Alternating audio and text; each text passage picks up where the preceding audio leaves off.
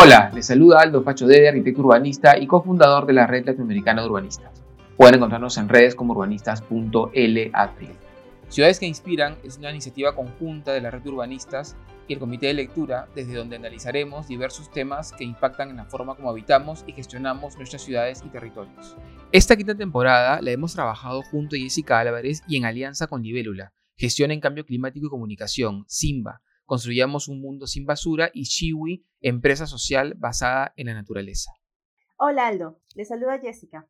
En el primer episodio de esta temporada conversaremos con Pía Ceballos, gerente general y socia fundadora de Libélula, Gestión en Cambio Climático y Comunicación. Pía es bachiller en Ciencias eh, de la Energía Ambiental por la Universidad Nacional Agraria La Molina. Tiene una maestría en Clima y Sociedad por la Universidad de Columbia y ha sido becaria en el programa Liderazgo para la Competitividad Global de la Universidad de Georgetown en Washington, D.C. Cuenta con más de 15 años de experiencia en cambio climático y sostenibilidad su experiencia se centra en la asesoría al sector público para el diseño de políticas públicas, así como para el sector privado para gestionar la sostenibilidad como, como motor de eficiencia, licencia para operar, reputación e innovación. Cabe destacar su contribución como miembro de la delegación peruana a las negociaciones de la Convención Marco de las Naciones Unidas sobre el Cambio Climático, y tanto dentro del protocolo de Kioto como en el Acuerdo de París. Hola Pía, gracias por acompañarnos en esta temporada y en este primer episodio. Empecemos con una pregunta bastante abierta, pero que creo puede ayudarnos a comprender la, trascendencia del tema en nuestras vidas. ¿Por qué debemos hablar naturaleza cuando hablamos de ciudades? Hola Aldo, hola Jessica, muchísimas gracias por la invitación, encantada de estar aquí en Ciudades que Inspiran. Y bueno, tu pregunta creo que incluso puede tener eh, una respuesta bastante profunda. Eh, yo creo, y, es también un poco el, por qué existimos como institución en el caso de Libélula, que el ser humano ha perdido eh, la conexión con la naturaleza, ¿no? esa, esa conexión, digamos, incluso primitiva que tuvimos desde el comienzo de los tiempos, hasta cierto punto se ha perdido, ¿no? Y esto es porque vemos la naturaleza como algo ornamental, tenemos una visión del territorio como algo que tiene que ser dominado, con, conquistado, ¿no? la naturaleza se ha vuelto eh, en, un gran sentido un bien de cambio, ¿no? Y no nos damos cuenta eh, de que la naturaleza nos precede y, probablemente también nos va a superar, ¿no? Y que en realidad em, los sistemas que tenemos actualmente, el sistema económico, el sistema social, eh, en realidad están dentro, eh, el sistema que los acoge eh, es el sistema natural, ¿no? Y, una de las cosas que nosotros, bueno, estudiamos, ¿no? En, mi carrera es, es lo que llamamos los límites, los límites planetarios, ¿no? Y nos hemos desarrollado bajo el concepto de que lo natural es ilimitado. Y bajo eso, ese pensamiento, al momento de desarrollarnos, hemos superado varios de los límites. Eh, los límites planetarios evalúan el estado de procesos naturales fundamentales para que haya em, estabilidad eh, en el sistema, digamos, terrestre, ¿no? Y sugiere que hay umbrales que no debemos traspasar eh, para, que, para que podamos vivir, ¿no? algo, un límite con el que estamos quizá más familiarizado es con el límite eh, que tiene la atmósfera para absorber gases de efecto invernadero y es porque el tema de cambio climático eh, está hoy en día, digamos, eh, muy, muy en boga, ¿no? Y, y se escucha mucho porque es un límite que estamos a punto de transgredir, pero incluso hay otros, y aquí entramos mucho al tema de la naturaleza, como el de la biodiversidad, eh, de ecosistemas y de especies que ya hemos transgredido. O sea, ya hoy en día em, hay ecosistemas que probablemente no se vuelvan a recuperar después de, lo que ha sido, eh, digamos, el impacto de, del, del, quehacer humano, ¿no? Eh, sistemas como los corales, por ejemplo, sistemas como los glaciares y también especies que probablemente no se recuperen, ¿no? Entonces, esto más en términos macro, para poder entender por qué necesitamos hablar de naturaleza, necesitamos hablar de naturaleza incluso en el contexto de las ciudades, ¿no? Y creo que hoy día incluso cuando hablamos de ciudades, casi que lo vemos como lo, lo antagónico a la naturaleza, ¿no? Lo contrario, cuando en realidad eh, más bien la ciudad podría ser un espacio y creo que debería ser un espacio para recuperar ese vínculo. Claro, Pía, gracias por, por esta importante presentación y sobre todo por poner en escala el tema. Como tú mencionas, la naturaleza nos precede y evidentemente nos va, nos va a sobrevivir. Es algo mucho más grande, es algo eh, maravillosamente eh, inmenso y diverso en el cual nuestra especie eh, se ha insertado y habita. Y la manera como la especie humana ha encontrado una forma eficiente de ocupar ese territorio es mediante la generación de ciudades o, si quieres, centros poblados. Esta ocupación parte de la naturaleza porque interviene en la naturaleza y la modifica para un mejor beneficio de las comunidades pero parte justamente de esos ecosistemas preexistentes porque es por ello que existe. Entonces, si esta ocupación del territorio termina destruyendo, afectando, transformando de forma agresiva y evidentemente dañina eh, la naturaleza y el territorio, va a acabar volviendo a las personas con afectaciones enormes en las vidas que además hemos visto a lo largo de la historia de la humanidad. O sea, cuando revisamos la historia, hay diversas, diferentes, diferentes culturas que han sido devastadas, arrasadas, justamente por efecto de la naturaleza, por una mala gestión de la naturaleza y por efecto también del cambio climático.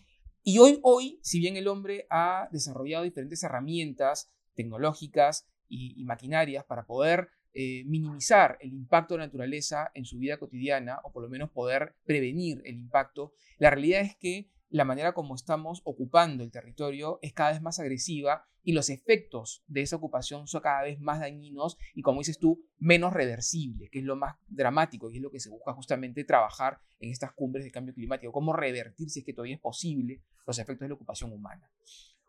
Ya dentro del urbanismo, que es el tema que es mi especialidad, la, en el Perú en particular, la forma la manera ilegal como se ha ocupado el territorio eh, asociado a las ciudades, esta forma no planificada de expandirse sobre las áreas rurales, agrícolas, zonas, zonas frágiles, arqueológicas, no solamente genera un impacto terrible en la calidad de vida de las personas porque el Estado no puede llegar con servicios y con equipamientos para que esa gente viva bien, sino que afecta enormemente esos ecosistemas que tú mencionas, afecta la capacidad de poder generar alimentos, sostenernos como, como comunidad, de poder afectar los, eh, digamos, e, el ambiente y eso que permitió que una vez generemos ciudades.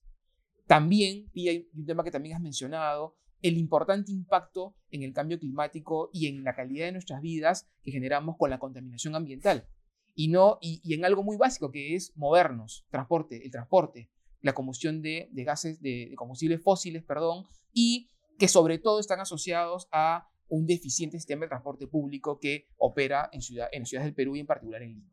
Esta contaminación tan agresiva ha generado, bueno, ha hecho que Lima sea catalogada como la ciudad con peor calidad del aire, en un informe de la Universidad de Chicago del año pasado, y que, que estaríamos perdiendo casi cinco años de vida justamente producto de esta contaminación. Esto también afecta, esto también es una, es una, es una vuelta de nosotros de, esta, de este no cuidado, de esta no atención a el equilibrio con la naturaleza en los espacios que habitamos. Sí, un punto, a mí, bueno, un punto que me gustaría resaltar, un poco sumando ambas, ambas este, intervenciones que han mencionado ahora, es, es que yo encuentro muy fascinante, es como la naturaleza nos permite no solamente hablar de temas ecológicos, ¿no? de vegetación, de plantas, sino nos permite o nos lleva incluso a hablar temas de desarrollo, ¿no? de política y de economía. Y cómo todos estos tres temas se cruzan en eh, el medio ambiente o la naturaleza. La naturaleza nos permite discutir de estos temas que son, eh, digamos, que nos impactan en el día a día, tal como lo ha mencionado Aldo, con, con los temas cotidianos como puede ser el transporte o dónde ubicas la vivienda. Y quisiera preguntarte a ti, Pia, en todo caso, ¿cómo, cómo ves estos límites que estamos transgrediendo ahora eh, dentro del modelo de desarrollo que estamos viviendo? ¿no? Tú mencionaste hace un momento que esta visión de la naturaleza en la que se separan, digamos, los humanos de la naturaleza es parte del problema. ¿Qué más nos podrías decir al respecto de hacia dónde estamos yendo con este, con este desborde de los límites de la naturaleza? Sí, yo creo que incluso para acercarlo quizás un poco más a la persona, porque hemos hablado en términos así, ¿no? Del sistema terrestre. Entonces, quizá para hacer un, ahí un contrapunto y asociarlo a la persona eh, y a algo que podamos tangibilizar, eh, a mí me gusta mucho esta idea de los límites porque nos, hace hacernos preguntas bien básicas, ¿no? Cuando vivimos en una ciudad, nuestra forma de vivir en una ciudad también, también nos lleva a pensar en límites, ¿no es cierto? Porque, por ejemplo, ¿cuánta basura puede soportar nuestro sistema precario, digamos, de, rellenos sanitarios o incluso como está colapsado porque solo el 48% de los residuos municipales van a estos, los demás eh, empiezan a ocupar espacios que no deberían ocupar, ¿no es cierto? Como las calles, los mares, eh, etcétera. Entonces, ahí hay un límite transgredido y está al, lado, ¿no? Abres la puerta, en muchos casos, muchos peruanos abren la puerta de su casa y ven ese límite transgredido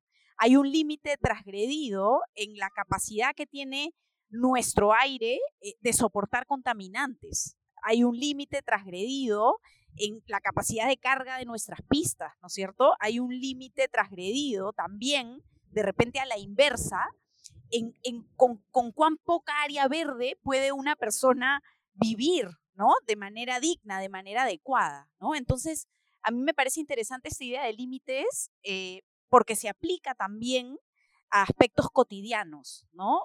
¿Cuál es, cuál es el límite, ¿no? ¿Cuánto puedo vivir yo como ser humano eh, sin tener un contacto saludable con la naturaleza? ¿Y cuánto puedo soportar también de cemento, de pérdida paisajística, de, de ¿no? De, como decía, de, cosas cotidianas como basura en las calles, contaminación, eh, agua contaminada, etcétera, ¿no?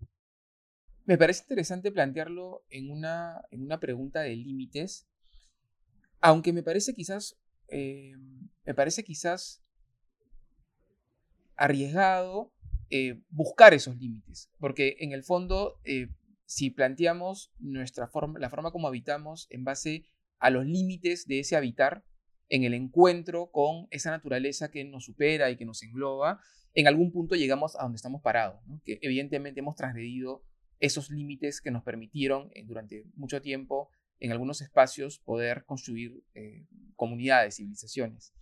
A mí me gustaría, Pía, eh, más bien preguntarte cómo recuperar, o sea, cómo podemos plantear, y yo, yo sé que tú eres una persona muy, muy, muy concreta y que al revés, tus intervenciones siempre son bastante equilibradas y realistas, y en parte también por eso te, hemos pedido tener esta primer, este primer episodio, porque eh, es importante poder hablar en términos de lo posible y no en términos solamente de lo ideal. Lo ideal es lo que, lo que encamina lo posible, es verdad. Si no tenemos ideales, no podemos nunca construir realidades. Pero en este caso, en la situación que vivimos en el Perú, donde las ciudades, como mencionaba, han desbordado, viven, digamos, siguen desbordando sistemáticamente los límites de lo, de, lo, de lo urbano, por lo menos de lo, de lo que se determinó como urbano. ¿Cómo, ¿Cómo crees tú que podríamos orientarnos hacia, hacia un escenario en el cual se puedan ir revirtiendo estos procesos y nos permita recuperar cierto equilibrio con la naturaleza, en el cual podamos realmente definir, como tú planteas, unos límites reales, concretos, que nos permitan no volver a estar en situaciones como las que vivimos ahora?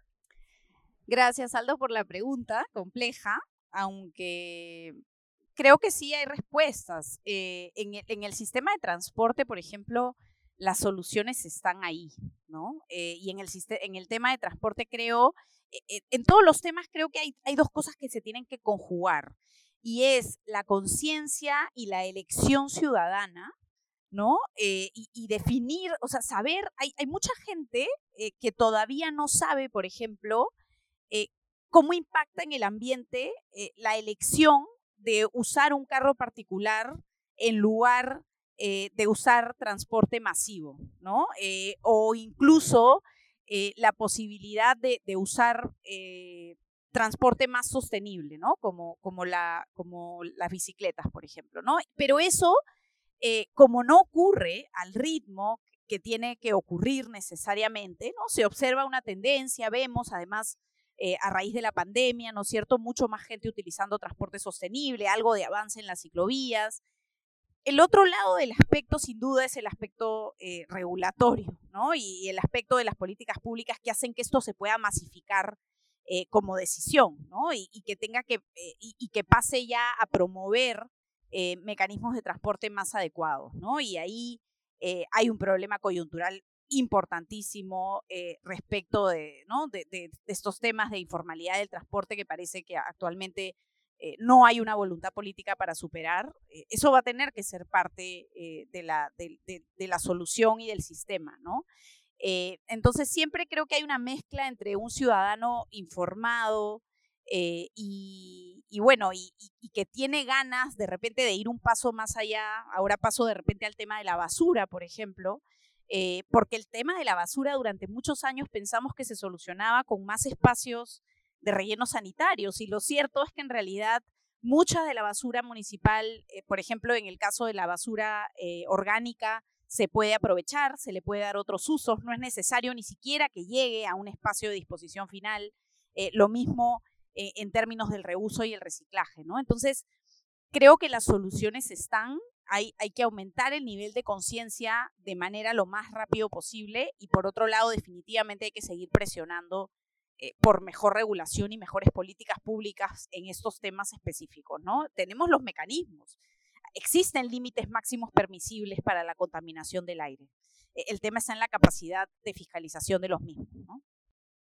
Eh, en complemento al, tema que están mencionando respecto a la gestión pública, que definitivamente presenta muchos retos, muchas, deficiencias y retos a superar en el corto y en el largo plazo, yo quisiera un poco relacionarlo además ¿no? con la gestión de los recursos eh, naturales y los, y los ecosistemas y cómo entendemos los ecosistemas de una manera que puedan realmente beneficiarnos, pero eh, de manera eficiente y equitativa. Un gran ejemplo de esto es la, que hasta ahora es una mala distribución del agua eh, en el país. ¿no? Tenemos un gran contraste entre la distribución y disponibilidad del agua. Ahí tenemos distritos que cuentan con mucha disponibilidad de agua, pero sin embargo las viviendas tienen muy poco acceso a, esta. Y otros distritos, como por ejemplo San Juan del Urigancho, que la mayoría de sus viviendas, el 80% de las viviendas, tiene acceso a agua y sin embargo la disponibilidad de agua es muy, muy, muy reducida eh, en términos eh, a lo largo del año, digamos. Y lo mismo pasa con eh, las áreas verdes. Eh, tenemos un gran déficit de, áreas verdes en nuestras ciudades eh, que afecta principalmente a los barrios periféricos o los barrios de menores recursos, ¿no? Y ahí podríamos hablar de una desigualdad espacial en términos de infraestructura ecológica. Pero quisiera ya acercarme a, preguntarte, Pía, cómo todos estos desequilibrios ¿no? nos llevan a pensar en el gran impacto que el cambio climático va a significar en nuestro contexto peruano. ¿Y por qué el cambio climático debe obligarnos a mirar a la naturaleza como una alternativa de solución para las ciudades? Gracias, Jessica. Yo creo que el tema de cambio climático es muy interesante como enfoque para plantear una nueva gama de soluciones porque te obliga a ponerte unos lentes distintos a los que normalmente tienes para mirar, por ejemplo, la planificación de las ciudades, ¿no? Si nosotros miramos y, te obliga a pensar en el sistema completo, ¿ya? Cuando hablamos de cambio climático tenemos indefectiblemente que hablar de dos, partes, La parte eh, en donde hablamos de las causas del cambio climático, que son las emisiones de gases de efecto invernadero, y para darte una cifra, el 60% de las emisiones en el mundo, eh, el 60% se genera en ciudades, ¿no? Entonces ahí mismo ya sabemos que las ciudades han sido diseñadas de una forma que, que definitivamente transgrede eh, o tiene el potencial de transgredir uno de los límites planetarios. ¿no? ¿Y por qué hablamos de que el 60% de las emisiones? Porque por supuesto las ciudades tienen un mayor consumo eléctrico y esa energía eh, se genera mayormente por combustibles fósiles. Nuevamente, seguimos todo el sistema, ¿no? Porque en las ciudades se concentra el transporte, que en muchos casos, como en ciudades como las nuestras, es, es ineficiente, también utiliza combustibles fósiles y, y entonces, y, porque además también en las ciudades se concentran este, estos tipos de residuos eh, que en su tratamiento generan más emisiones de gases de efecto invernadero. Entonces, el enfoque de las emisiones es un primer enfoque que te ayuda eh, a ver qué cambios tienes que hacerle a la ciudad para no transgredir este límite planetario. ¿No? El otro enfoque que es complementario y que incluso es más importante en, ciudades, en países como, como, el Perú, es el enfoque de la vulnerabilidad que se configura en las ciudades. ¿no?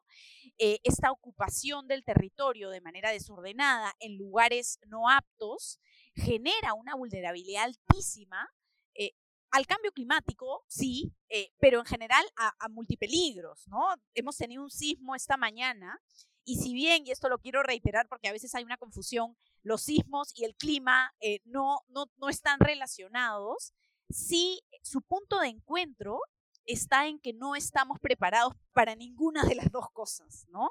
Y tenemos sistemas que son eh, muy desiguales, muy vulnerables, eh, poblaciones que se encuentran en una situación de vulnerabilidad muy fuerte y el impacto del cambio climático solo va a hacer que eso se agudice, ¿no? Tú hablaste del agua, por ejemplo, ¿no? Ya los escenarios de cambio climático nos hablan de que hay zonas eh, en donde el agua eh, va a reducirse, ¿no? La disponibilidad hídrica va a reducirse, en algunas otras zonas va a aumentar y también hay que prepararse para eso porque eso también puede generar impactos. Entonces, e, esto que ya ocurre en el sistema, ¿no? Esto, esto por ejemplo, ciudad, lugares donde todavía no hay, no hay agua, eh, se agudiza por el cambio climático. Entonces, te pone un sentido, no solamente te hace pensar en el, en el sistema de una manera más holística, sino que te pone un sentido de urgencia mayor a este tipo de problemas estructurales que no hemos podido hasta ahora solucionar. Qué interesante, Pía, cómo lo, cómo lo abordas, porque la mayoría de personas suelen considerar que el cambio climático es producto solo de ciertas acciones que generamos como, como sociedad, como humanidad entre ellas sobre todo la contaminación ambiental producto de los combustibles fósiles u otro tipo de acciones que generan humo, digamos. Pero como tú lo planteas, es una mirada integral y global, porque es, está vinculado a todas las acciones que generamos como humanidad.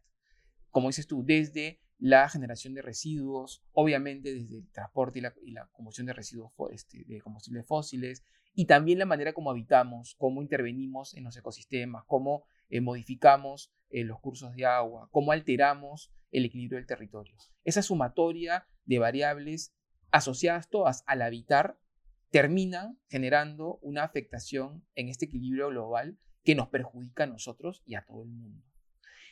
En ese sentido, Pia, claro, y antes habías ya hablado con Jessica sobre eh, los grandes retos a nivel gestión pública, porque evidentemente estas acciones están asociadas a la gestión pública, la manera como gestionamos las ciudades y cómo planteamos ese mejor, ese mejor y mayor equilibrio. Pero también hay acciones, deberían haber acciones vinculadas a la manera como nos comportamos nosotros como ciudadanos y ciudadanos en el día a día, cómo actuamos en esta ciudad. En ese sentido, Pía, ¿qué, cómo, ¿qué nos recomendarías para poder ayudar desde esa, esa, ese accionar cotidiano a poder empezar a cambiar la manera como nos vinculamos con la naturaleza. Bueno, tengo, tengo varias sugerencias. Eh, antes, antes de ir a las sugerencias específicas, quería comentarte que cuando hablamos de servicios ecosistémicos o, o, también a veces hablamos de soluciones basadas en la naturaleza, pensamos que eso solo puede ocurrir, ¿no? Que ese tipo de servicios solo están eh, justamente en zonas que no están en la ciudad, ¿no? Que están en, el, la Amazonía, que están en, las cabeceras de Cuenca, ¿no? Y en realidad eh, es muy válido decir que hay espacios naturales en la ciudad o que si no hay, deberíamos crearlos, que nos dan servicios ecosistémicos. Entonces, parte de la solución y de estas soluciones que estamos hablando es crear esos espacios, ¿no? Crearlos a nivel personal, eh, con, un poco, poniendo un poco más verdes, digamos, nuestros, nuestros pequeños espacios a nivel comunitario, creando, por ejemplo, eh, huertos comunitarios, eh, espacios comunitarios verdes y obviamente a nivel ya de los distritos y, a nivel de, toda, la, de toda la ciudad, creando áreas verdes. Es importantísimo. El déficit de áreas verdes que nosotros tenemos eh, en el Perú es impresionante y aquí hay servicios ecosistémicos que van desde la producción de oxígeno hasta eh, justamente atendiendo uno de esos límites que se ha perdido, que tiene que ver con la recuperación de la biodiversidad urbana, que todavía en países como los nuestros existe. ¿No? Por otro lado, están las soluciones que tienen que ver con esos servicios ecosistémicos, pero orientados más quizá a la gestión del riesgo, ¿no? Reforestar laderas, por ejemplo, no solamente sirve para el servicio de oxígeno, sino también para retener eh, posibles, eh, para retener el agua, eh, si hay eventos climáticos de lluvias intensas, para retener remoción de tierra, que también puede ocurrir, lo que conocemos como, como los huaicos. Entonces, eh, a veces uno piensa que, lo hacemos para que no, para, que la cosa se vea más verde, se vea más bonita, pero en realidad tiene, es fundamentalmente parte de una estrategia importantísima de gestión de riesgos de desastres. Por otro lado, en términos eh, de otros tipos de temas como lo que ya, los que ya habíamos tocado, que tocan los temas de residuos, de transporte, y también otra cosa importante es, por ejemplo, el tema alimentario. Podemos optar, por ejemplo, por, por, consumir productos locales, eso también tiene un impacto porque se evita, se evita el transporte ¿no? En, grandes, eh, eh, en, grandes vehículos que contamina, podemos optar por utilizar medios de transporte más sostenibles y ahí, claro, muchos dirán, es difícil, ¿no? Y es súper inseguro ir en bicicleta. El sistema se defiende, ¿no? O sea, el sistema no se ha creado para esto. El sistema ahorita, eh, en las ciudades, especialmente en, la ciudad de Lima, por ejemplo, eh, es casi un sistema pensado en el, en el, en el carro, ¿no? En el, en el vehículo privado. Entonces, eh, por eso siempre yo digo, eh, aunque suene un poquito cliché, que no solamente tomar la decisión, sino también ejercer presión ciudadana y bueno, y votar bien para que eso se revierta, para que esas cosas que son estructurales y sistémicas se reviertan, ¿no? Para que hayan ciclovías seguras, para que uno pueda, para que sea cada vez más fácil optar eh, por estas pequeñas cosas que podemos hacer para mejorar eh, la situación de las ciudades. Pía, yo solamente quería resaltar un, punto que mencionaste, que es el tema de las soluciones basadas en la naturaleza, un tema de, gran interés personalmente. Y quería eh, reforzar o mencionar algunas de las bondades de estas, de estas, digamos, soluciones entre comillas, ¿no? porque no son soluciones predeterminadas, que es precisamente la aplicación de materiales naturales. Cuando vamos a intervenir en un, proyecto de, solución basada en naturaleza, digamos que su ventaja frente a la infraestructura gris, ¿no? de cemento o asfalto, es que usas elementos naturales, pero además usas o buscas aplicar conocimientos y habilidades locales. Es decir, promueves la participación y el compromiso o el involucramiento de la población que está directamente relacionada con esta, con esta intervención eh, y además implica un entendimiento profundo de los procesos ecosistémicos que subyacen al, lugar de intervención, ya sea que estemos hablando del borde de un río o que estemos hablando de una quebrada árida, entre comillas, en una zona periférica. No, hay componentes ecosistémicos que envuelven el, entorno construido que necesitan un mayor análisis más allá de lo que físicamente uno ve ¿no? en, el momento, en el día a día. Em, y me gustaría un poco saber o, conectar este tema de, de, estos proyectos de soluciones basadas, basadas, en la naturaleza que involucran a la población. ¿Cómo ves tú el tema de resiliencia urbana y justicia ambiental? ¿no? Finalmente, y con esa pregunta quisiera un poco cerrar eh, este capítulo de podcast. ¿Cuáles son los retos que tenemos en Perú, en nuestras ciudades, respecto a la resiliencia urbana, con una mirada de justicia ambiental o de reducción de desigualdades urbanas? Sí, gracias Jessica compleja la, última pregunta. Eh, mencionaste, solamente voy a regresar un ratito a una cosa que mencionaste que, fue importante. Eh, justo creo que mencionaste el, tema de los ríos, ¿no? Y una cosa que a mí me llama mucho la atención es que en ciudades como Arequipa o incluso, o incluso Lima, ¿no? Que tienes, que tienes un río dentro de la ciudad, no se haya optado por la recuperación de ese espacio natural eh, que podría tener pues beneficios múltiples, ¿no? Podría tener beneficios eh, paisajísticos, recreacionales, en fin, ¿no? Eh, y obviamente también de recuperación de un ecosistema que en muchos de los casos está altamente degradado, ¿no? Sobre el tema de resiliencia ambiental, em, hay una parte muy importante que tiene que, ver con la ocupación de espacios inadecuados, que creo que nuevamente tenemos que ver la forma de combinar em, la conciencia eh, la conciencia ciudadana sobre, sobre esto, pero ahí indefectiblemente tiene que entrar eh, la parte pública y la gestión, ¿no? O sea, porque son las poblaciones más vulnerables, eh, las que se asientan en esos lugares, tiene que haber mejores sistemas, por ejemplo, de vivienda social en lugares adecuados, ¿no? E, eso, eso me parece fundamental. por el lado de, la justicia ambiental, no soy una experta en el tema, la verdad es algo que que cada vez, digamos, eh, que cada vez me despierta mayor interés, eh, pero, pero creo que, se basa en, en entender cómo eh, la, digamos, de poder desacoplar la capacidad adquisitiva del derecho que es de todos a un ambiente sano, ¿no? Y creo que lo que pasa actualmente es que pareciera eh, que, una va con la otra, ¿no? Y eso, eso realmente se tiene que, revertir, ¿no? ¿no? No todos tenemos un derecho a un ambiente sano eh, y, eso tiene que ser, eh, digamos, lo, lo, que nos une, pero que también lo que nos une en, exigir que, los mínimos límites máximos permisibles que, como nuevamente digo, existen, se cumplan, ¿no? Claro, Pía, qué, interesante una vez más lo que mencionas. Cuando hablas de, justicia, justicia ambiental, que es justicia urbana en el fondo, hablas también de esa, de, la urgencia de reencontrarnos con la naturaleza, dado que la naturaleza es ello que nos provee eh, la base de ese equilibrio. En Lima, el año pasado, sucedió algo interesante que pone en evidencia cómo el accionar coordinado de la sociedad civil, instituciones, colegios profesionales, pueden ayudar y, son, y son agentes realmente de cambio para justamente frenar o reorientar eh, acciones de los municipios que pueden, que pueden estar afectando que pueden afectar a futuro justamente ese equilibrio y, es, y, esos ecosistemas que sostienen nuestro hábitat.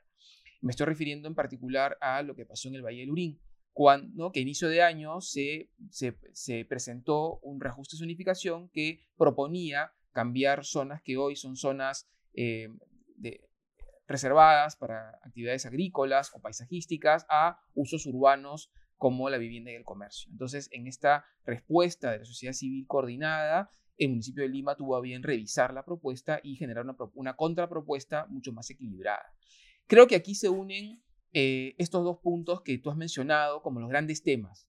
La planificación, la gestión, cómo proyectamos el desarrollo de nuestras ciudades a partir de esa conciencia con la naturaleza y cómo nosotros como sociedad civil y como individuos conscientes de la urgencia de recuperar el equilibrio, podemos accionar ya sea en lo cotidiano, como tú dijiste, fortalecer las áreas verdes, cuidarlas, protegerlas, movernos de forma más sostenible y más, y más eh, consciente, pero también juntarnos y reclamar y cuestionar y proponer también, porque es importante proponer, no solamente criticar, mejores acciones que nos ayuden a mejorar ese equilibrio. Sí, justo tú, tú usaste la palabra reclamar. Yo, yo estaba eh, en mi cabeza tenía la palabra recuperar, ¿no? Y, me imaginaba cómo nos podemos unir como ciudadanos para recuperar la ciudad, ¿no? Pero recuperarla para la naturaleza, eh, pero en el fondo para nosotros mismos, ¿no? Para todos, para todos por igual.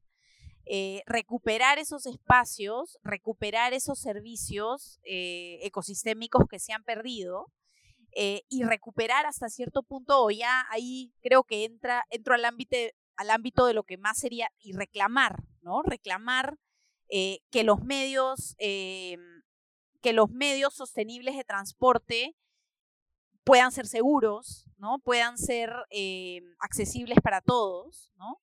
Y, bueno, esas, esas dos palabras me suenan, ¿no? la necesidad de recuperar y la necesidad de reclamar la naturaleza, pero por el bien de cada uno de los, de los ciudadanos. Muchas gracias, Pía. Eh, por tu participación el día de hoy. Como hemos visto en este episodio, eh, hablar de ciudades y naturaleza, repito, no es únicamente hablar de vegetación y de áreas verdes, de temas ecológicos, sino más bien es hablar de temas muy complejos y profundos desde la sociedad, economía, política. Hemos tocado diversos temas como, que son afectados por, por la naturaleza, como la gestión de recursos naturales y del medio ambiente. Eh, y hemos mencionado muy soslayadamente temas como el agua, pérdida de la biodiversidad, un poco con la intención de dar una mirada general, un, panorama de los temas que vamos a desarrollar en los próximos episodios, un poquito como abriendo la caja de Pandora que desata hablar de la naturaleza y de los recursos naturales. Eh, muchísimas gracias, Pia, por tu participación. Y a nuestros oyentes esperamos vernos, bueno, escucharnos en, la próxima, en el próximo episodio. Gracias a ustedes dos, Jessica, por acompañarme en el diseño de esta nueva temporada, a Baña, nuestra editora, que está siempre con nosotros, y a Pia, mil gracias por tu tiempo y también por acompañarnos en el diseño de los siguientes episodios de temporada. Ya nos estamos escuchando. Adiós.